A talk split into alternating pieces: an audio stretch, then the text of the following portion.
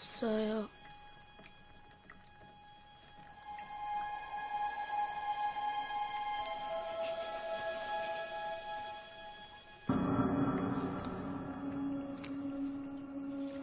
同学们，大家好，我是知识而丰富、嗓音贼拉炫酷、光一个背影往那一杵就能吸引粉丝无数的刘老师。有这样一起恐怖的连环杀人案，变态凶手会将受害者用钝器打死，将尸体分解装进行李箱，然后抛尸，手段极其残忍。这就是我们今天要讲的一部韩国剧情惊悚片《邻居》。某天晚上，补习班下课，眼看着其他的小朋友都有父母来接，小女孩如善却只能自己孤零零的坐公交车回家。此时天空又下起了大雨，正当如善茫然无助的时候，一辆黑车驶来，短暂交流之后，如善上了车。画面一转，静熙就像是普通的主妇一样，正在。厨房切菜，突然房门打开，静熙立刻全身僵硬，哆哆嗦嗦的不敢动。如善浑身湿透，脏兮兮的走进了家门，说了一句：“我回来了。”可是静熙却连看都不敢看，从头发丝儿到脚趾盖都散发着害怕的气息。那这到底是咋回事呢？他们又是啥关系呢？接着画面一黑，屏幕上出现了一行字：死去的女儿已经连续一星期回到家里来了。没错，两人确实是母女，只是如善早就已经遇害了。这个十五岁的小姑娘已经失踪了十天，如今尸体被发现，装在了一个红色行李箱里。相似手法的杀人劫之案从去年就在发生。但是凶手现在却依然还在逍遥法外。此时电视屏幕外看着这条新闻的观众也人心惶惶，尤其是这位箱包店的老板，因为他想起来这个行李箱貌似就是从他手中卖出去的，于是陷入了回忆之中。十天前，一个看起来神情古怪，就差脑门上刻着“变态”俩字的男的来到店里边买行李箱。当时变态在支票上签的名字叫安尚润，可是老板扭头去买披萨，又意外的发现外卖小哥居然也叫安尚润，这也太巧了吧！于是老板怀疑变态支票造假，可是去银行查证之后，银行又说支票没有问题。所以老板最后也就没再深琢磨。其实这一轱辘我看的时候有一个小疑惑，为啥假冒名字的支票在银行也可以用呢？上网查了一下，有网友说韩国的支票银行只看票据是否是伪造，不会去核实签名。我没去过韩国，也不知道真假。希望懂的同学呢能在弹幕和评论区帮忙科普一下。另一头，披萨店的外卖小哥正好在给变态送餐，这已经是变态这个月订的第三次餐了。外卖小哥让变态在优惠券上签名，因为披萨店有活动，累计订四份可以免费送一份。他还问变态：“你好像很喜欢在固定的日子订披萨呀？”变态听完面无表情的说：“你走吧。”送完餐之后，外卖小哥还在门外抱怨了两句，说咋每次这个人脸都这么臭呢？只见变态拿着披萨走向了地下室，而如善正被困在其中。变态喝着酒，吃着披萨，还让如善一起吃。如善哭着求他放了自己。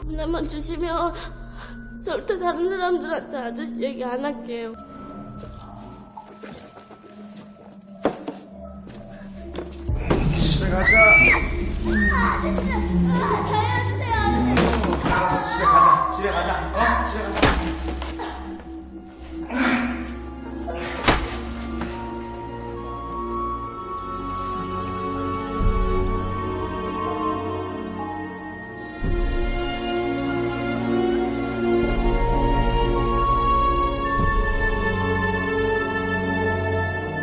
区里有一个跟如善长得非常像的小姑娘，叫秀妍，善良活泼，对谁都很热情，跟妈妈一起生活。秀妍妈是妇女会长，大概就有点像小区居委会主任那个意思，平时负责跟业主们开个会呀，操心一下小区的规划建设呀啥的。秀妍妈打电话给变态，让他参加业主会，变态却以马上就要退租搬走为由给拒绝了。时间回到现在，箱包店的老板看完新闻就开始纠结要不要报警，但是媳妇儿又劝他多一事不如少一事，这要是传出去了，以后谁还敢来买包啊？箱包店的老板也就最终作罢。然后外卖小哥也关注到了这个案子，当他发现失踪者都是十天间隔被杀害，而且受害者生前居住的位置还包括他们所在的小区的时候，他一下就联想到了那个变态不就正好是每隔十天点一次外卖吗？而静熙那边还是每晚都会看见如善的鬼魂回家，她特别害怕，找老公求助，可老公却情绪激动的反问她：“你说这些到底是啥意思？你手里边攥一个十字架，到底是想干啥呀？”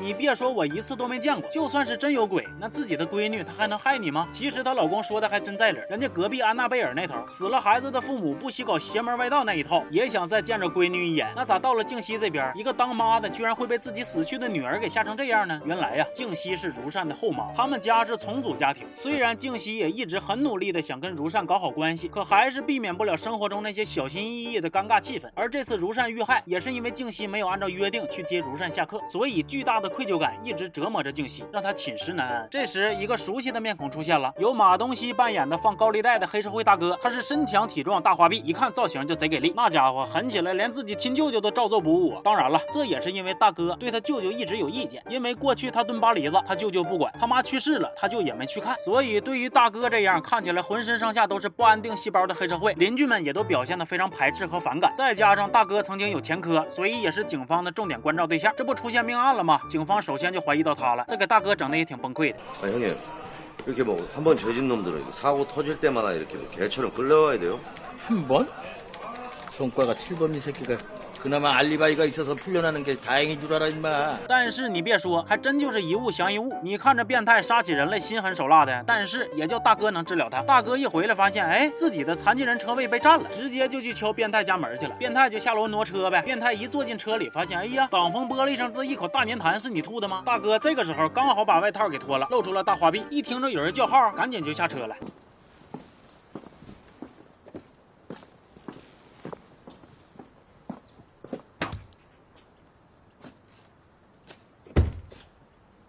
했다 어쩔래?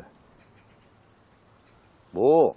귀새끼 아가리 빰딱을 확 찢어버려 이거 어디다 대고 어 이거 칼빵이 있네 하나 둘 셋 넷 다야 6학년이냐? 차 빼 이 개새끼야 바빠 집에 따뜻한 물 안 나오냐? 좀 씻고 다녀라 이 개새끼야 더러운 새끼야 小区门口的保安亭有两个大爷，负责白班的黄大爷在检查垃圾分类的时候，闻到了腐肉的味道。黄大爷一看，嘿，这是谁家的厨余垃圾没分类呀？他正好看到了垃圾袋里的门牌号字条，他就打算去讹点小钱。结果这包垃圾的主人正是变态。至于那包垃圾为啥会有腐肉的味道，聪明的同学肯定已经猜着了。黄大爷见变态不打算给他钱，心寻思你这是不见棺材不落泪呀，非得逼我当面打开垃圾袋跟你确认吗？变态一看大事不好，黄大爷这时在楼道打开了垃圾袋，也发现了印着如善名字的校服。下一秒，黄大爷直接就被变态给爆头了。精神恍惚的静熙回到家，刚巧就看到了正在拖地的变态和满楼道的血，吓了一激灵。原来变态跟静熙是邻居，就住在静熙家楼下，所以他当初才能那么顺利的以顺风车为由，轻松骗取了如善的信任，把如善给带回来。而如善遇害的时候，自己家的大门离他只有一步之遥，他被变态捂住嘴，想求救却无能为力。那有同学看到这儿就有疑问了，这一地的鲜血不就暴露了吗？该说不说，这个变态有点东西！为了掩人耳目，还故意打翻了两瓶红酒，这样就把把血的颜色和味道都给盖住了。而且清理现场的时候还打电话做掩护。静熙战战兢兢的溜边上楼，快到家门口的时候，却突然发现正在接电话的变态的屋子里传来了手机铃声。这急促的铃声把俩人都吓个够呛。我觉着这个变态呀，应该是有点强迫症，逢杀人必点披萨。本来披萨店的外卖小哥对他是存了疑心的，但是当他发现新闻图片里边围观群众戴着的帽子，变态也有的时候，他就以为变态只是一个看热闹打酱油的小伙儿啊。一看你平时就是看悬疑电影看的少啊，你要知道百分之九十的杀人凶手作案之后都会选择再次回到自己当初的作案地点，这就是知识点呐。当变态再一次来到店里买行李箱，老板也有点虚了，开始坐不住了，他故意在变态面前接电话。 여보세요? 상윤이? 아, 안상윤이? 아유, 그럼, 나야 잘 있지. 어. 아이고. 아이고, 내 갑자기 호- 전화가 혼선이 돼가지고, 아이, 끊어졌네.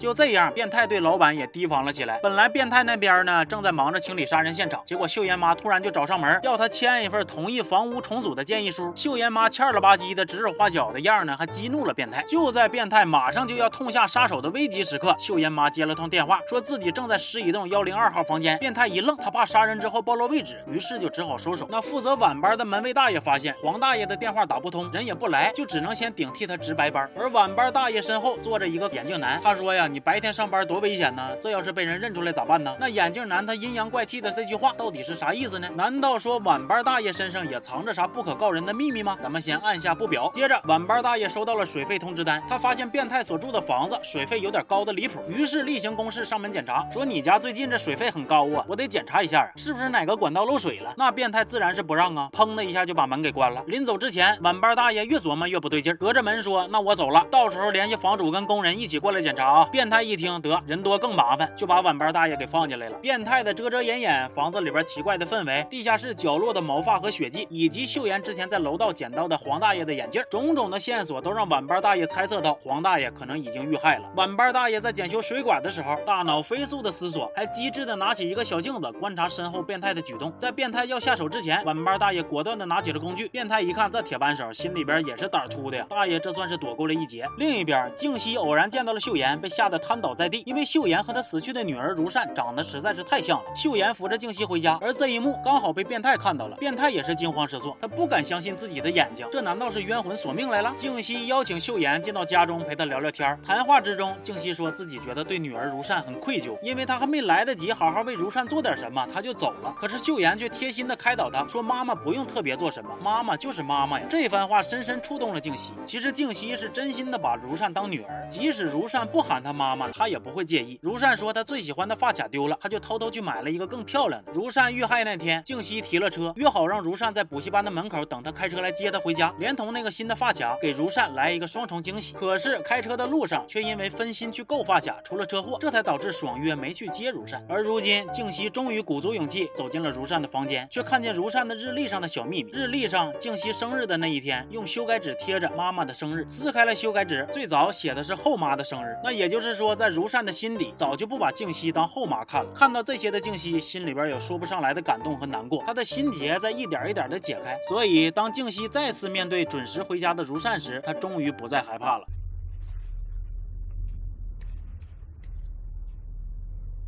저 왔어요.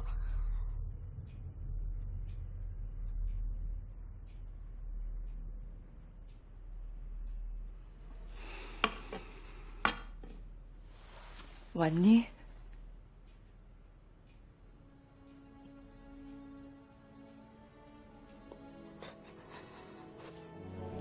마중 못 나가서 엄,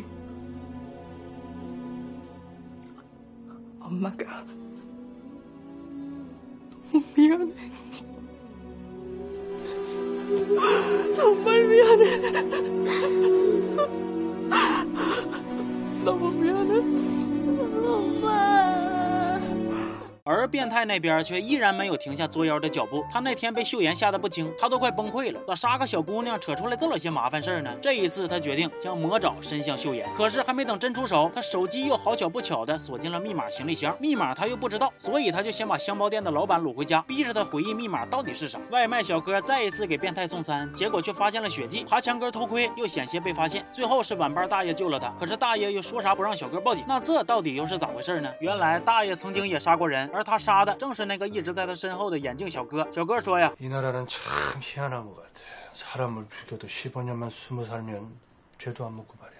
当年大爷就杀了眼镜小哥，可能是因为恐惧，也可能是因为愧疚。小哥的灵魂就像是打不开的锁链，一直都拴在大爷的身上，陪他东奔西走，躲躲藏藏。如今还差五个月就满十五年了，大爷实在是不想前功尽弃。可是大爷也知道，变态已经盯上了秀妍，那么可爱又善良的秀妍，怕他寂寞会跟他说话，还会把学校发的面包带给他吃，他怎么能忍心看着秀妍遇害呢？大爷的心里太矛盾了，他又想保护秀妍，又不想让自己曾经杀人的罪行暴露，他只需要再忍五个月就能躲避法律的制裁了， 他不想功亏一篑呀。这时候，大爷身后的眼镜小哥又开始加杠了。 좋은 방법이 하나 있기는 한데 경찰에 엮이지도 않으면서 그놈을 수연이에게 떼놓는 방법. 딸 같은 수연이가 그놈한테 해코지 당하는 게 그게 말이 돼? 그놈이 영영 수연이 근처에 못 오게 만들면 되잖아. 왜 그래? 잘 알면서 한번 해봤잖아. 나랑은 다르지. 그놈은 죄를 밥 먹 另一头，大半夜的，变态给黑社会大哥打电话，说你车挡住我车位了，下来挪一下。大哥下来一看，这也没挡谁呀，抬头一看啊，原来是你小子呀，还带家伙事儿来的，抢下来把变态叮当一顿胖揍。可殊不知，大哥这是中计了呀。变态曾经用箱包店老板的手机打了一通黑社会大哥车上留的电话号码，而这会儿又在凶器上套到了大哥的指纹，大哥就又被警察给抓走了。与此同时，变态打电话给秀妍妈，答应说可以参加业主会议了，但是会议的时间需要调整，他故意选到了秀妍补习班下课的时间。说现在那个黑社会凶手也被抓到了。这次会议也顺便提醒一下孩子们注意安全。而变态的真实目的其实是想拖住秀妍妈的时间，让她没法去接孩子。晚上又下起了大雨，像极了如善遇害的那天。静熙看着窗外，似乎有种不好的预感。回想起白天看到的那个鬼鬼祟祟的邻居，似乎在不怀好意的观察秀妍。他说啥也放心不下，于是他起身出门，打着如善最喜欢的伞，来到了公交站。刚好看到忘带手机也忘带伞的秀妍。静熙带着秀妍一起往家走，可是突然一只喜鹊把地上的一根铁丝叼到了电线杆上筑巢，这一下就导致电线短路了，整个区域都漆黑一片。而整个故事也迎来了高潮。黑暗中，静熙发现变态邻居果然是在跟踪他们。之前他没能接到自己的女儿，这一次他绝对不会再放手了。他带着秀妍拼命的加快脚步，可还是甩不开变态。终于，他鼓起了勇气。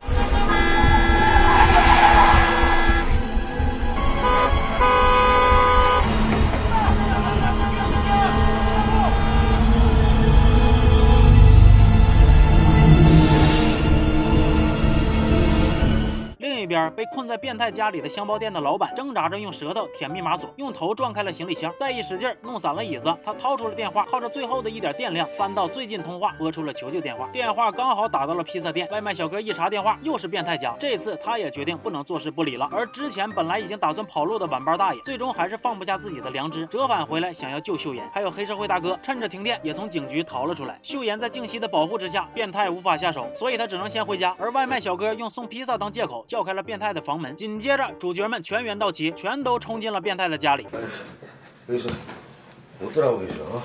众神归位，一场混战一触即发。那变态的战斗力肯定打不过黑社会大哥，所以被揍的那叫一个大快人心呐。晚班大爷抓着变态的肩膀可劲摇，问他秀妍在哪。变态微微一笑说：“我不知道啊。”他说他也分不清到底是把他杀了还是没杀。大爷一转脸，看见秀妍一头血的躺在旁边，一下子就崩溃了，怒火攻心，直接出手把变态给打死。可是秀妍刚才不是已经被静熙给救了吗？咋就突然就闪现过来了呢？原来大爷看见的只是他心底的幻象，那个帮他做决策的内心的另一个声音。电影最后的结局。变态死了，大爷逃了，其他人的生活也都逐步回到了正轨。邻居这部电影改编自韩国著名漫画家姜草的同名漫画，但是拍摄的节奏却感觉非常混乱。很多人表示不开二倍速根本都看不下去。我在看这部电影的时候呢，就有一个隐隐的猜测，这个导演不会是第一次拍电影吧？感觉他作品里边想表达的东西太多了呀，全都一股脑的塞进来，表达欲很强，但是却忽略了观众能否在短时间内完全接受和消化的问题。电影中多次出现了死去的角色的形象，比如如善，比如演眼镜小哥，但是这部电影并不是鬼片，这些形象都只是角色心中的幻象、心魔。他们每个人的心中都有一份深埋在心底的秘密，但是却在理智与情感之中来回的撕扯挣扎，而心魔也就由此而生。最终在大恶大非面前，他们完成了最终的自我救赎，斩断了心魔。电影中故意设计了许多细节，以求增加观众看后的那种恍然大悟的感觉，进而提升电影的主题深度。比如多次出现的喜鹊，比如如善坐上变态的车，镜头特写到儿童保护区域的指示牌，比如黑社会大哥和变态多次产生交集的车位是残疾人车位等等。又比如变态手臂上刻着六道刀疤，最后一道还是新的，这可能就代表着这个有着些许偏执和强迫的变态，每杀一个人都要做一个印记。还有变态在家里边装满了灯，而且要始终让自己的家里特别亮堂，也反映了变态的心理其实是有所惧怕的。他怕黑，他怕报复，他也怕冤魂索命。他因为做了亏心事，自然就怕鬼叫门。那基于以上的种种，所以我才会猜测这个导演他是不是新人导演？怎么表达欲就这么强呢？结果一查，果然没错，他之前的作品都是以编剧身份参与的，而这一部是他第一次以导演的身份参与。而这部电影还让他提名了第三十三届韩国青龙电影奖最佳新人导演。尽管电影时长将近两个小时，但是我觉得还是有一些地方交代的有瑕疵。其中最明显的感觉就是电影的设计感太强了，每一个步骤都是套路性的出现，比如喜鹊叼铁丝让城市停电，比如箱包店的老板用舌头舔密码锁，用头撞开行李箱，但是一使劲却把椅子给干碎了，然后可以伸手掏手机了。那么问题就来了，你早点使使劲，直接拿手开行李箱，那是不是更方便点啊？另外，电影里的角色好像个个都有苦衷，然后就死活都不报案。你要么就狠心点，好人不当了，闲事不管了，谁叫咱有苦衷呢？哎，不对，事儿我得管，警我死活都不能报，我就要自己去查案。这在看的过程中，别提多让人着急了。还有呢，就是角色的脸谱化还是挺严重的。你看着他像杀人犯吧，那实际上他还真是杀人犯；你看着他像畏罪潜逃吧，哎，那实际上还真是；你看着他像傻白甜吧，哎，他就真是傻白甜。最后呢，再表达一下我对马东锡这个角色的的喜爱吧，承包了本片中为数不多的笑点，而且那开挂一样的身体素质，揍起变态来那看的非常过瘾的。行，那今天这期就先说到这儿了，我是刘老师，咱们下期见，好。